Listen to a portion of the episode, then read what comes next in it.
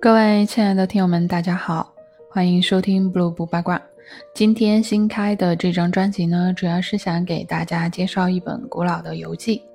这本游记呢，就是我大唐朝最著名的三藏法师玄奘，在游历印度多年之后回到长安所著的一本行记。这本行记自十九世纪以来被翻译成多个国家的文字。国内外对这本书的研究已经发展成为一门世界性的学问。有探险家拿着这部书做中亚地区的考古指南，在一定程度上讲，这部书也填补了印度空白的历史记录。玄奘在这本行记里记载了西行十七年中所亲身经历的一百多个国家，包括如今的新疆维吾尔族自治区、中亚地区的吉尔吉斯斯坦、哈萨克斯坦、乌兹别克斯坦。还有到现在仍然不太平的中东地区阿富汗，以及南亚地区的巴基斯坦、印度、尼泊尔、孟加拉、斯里兰卡等国家。关于每个国家的地理地貌、风土人情、王室政治，还有语言文字、宗教信仰这些信息，你都可以在这本书中找到非常详实、客观的记录。这本书就是大名鼎鼎的《大唐西域记》。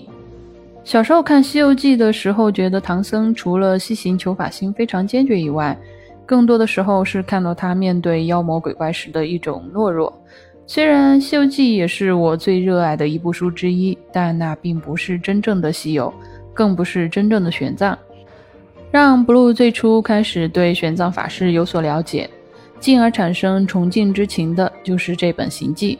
因为在读的时候，就好像有一种坐在法师的座下。聆听法师娓娓道来的感觉，这可能就是文字独有的魅力吧。玄奘法师自幼跟随兄长长接法师学习佛经，十三岁的时候就已经在洛阳剃度出家，二十二岁在成都大慈恩寺受具足戒。由于他多年的游学经历，二十七岁的时候在长安已经是誉满京城了。然而，佛教自东汉末年，也就是公元三百年左右传入中国以来，到玄奘生活的那个年代，又过了三百多年。各类佛教的经典仍然不是很完善，而且对印度梵文原经的翻译也参差不齐。所以，当时中国佛教界对各类经书的解说和释义，可能也让人感到不明就里吧？不知道哪一派的学说是正儿八经的印度正宗。所以玄奘就萌发了向往当时的佛教起源地天竺，也就是现在的印度去留学深造的宏愿。但由于贞观初年，唐帝国建国没多久，边关随时面临着来自突厥的威胁，所以初唐时代对国内的民众都是执行的禁边政策，任何私自越境的人都会被处以死刑。但玄奘一心求法，其他的压力都无法撼动他追求智慧的决心。所以在贞观元年（六百二十七年），另外学界还有一种说法是六百二十九年。先不管多少年吧，反正大约就是贞观初年，玄奘踏上了前往印度的漫漫旅程。电影《寻梦环游记》里有一句台词叫做：“真正的死亡是世界上再没有一个人记得你。”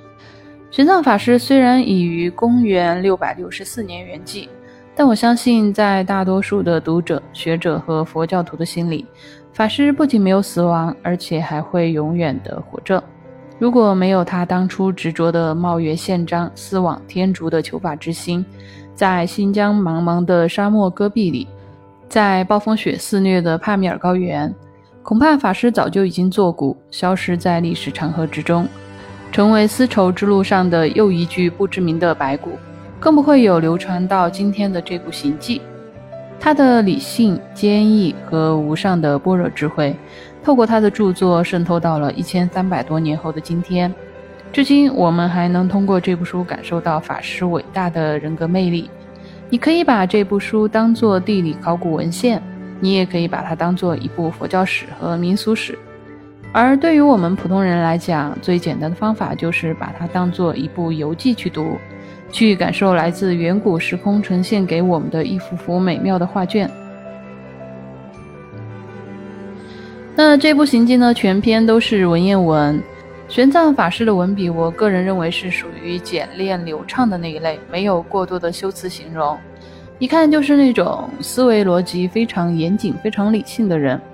所以虽然是文言文，但读起来难度不算很高。一般读过高中有文言文基础常识的朋友，应该问题不大。但在以后的正文章节里，不如还是会用白话来给大家解读这部书，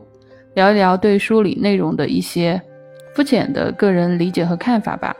如果听友们觉得有任何说的不清楚或者错误的地方，欢迎在下方写下你的评论，，Blue 非常乐意接受来自各位听友们的指正。每一期我会附上原文，以便于各位热爱古籍的听众朋友们参考。嗯，由于这部书的信息量巨大，沿途一百多个国家的记载和传说玄奘都做了事无巨细的描述，所以 blue 尽量每天都来更新。如果您也和我一样，曾被玄奘的精神所感染，或者是对历史、地理、旅游等这些方面的内容感兴趣的话呢，欢迎您点击订阅，谢谢大家。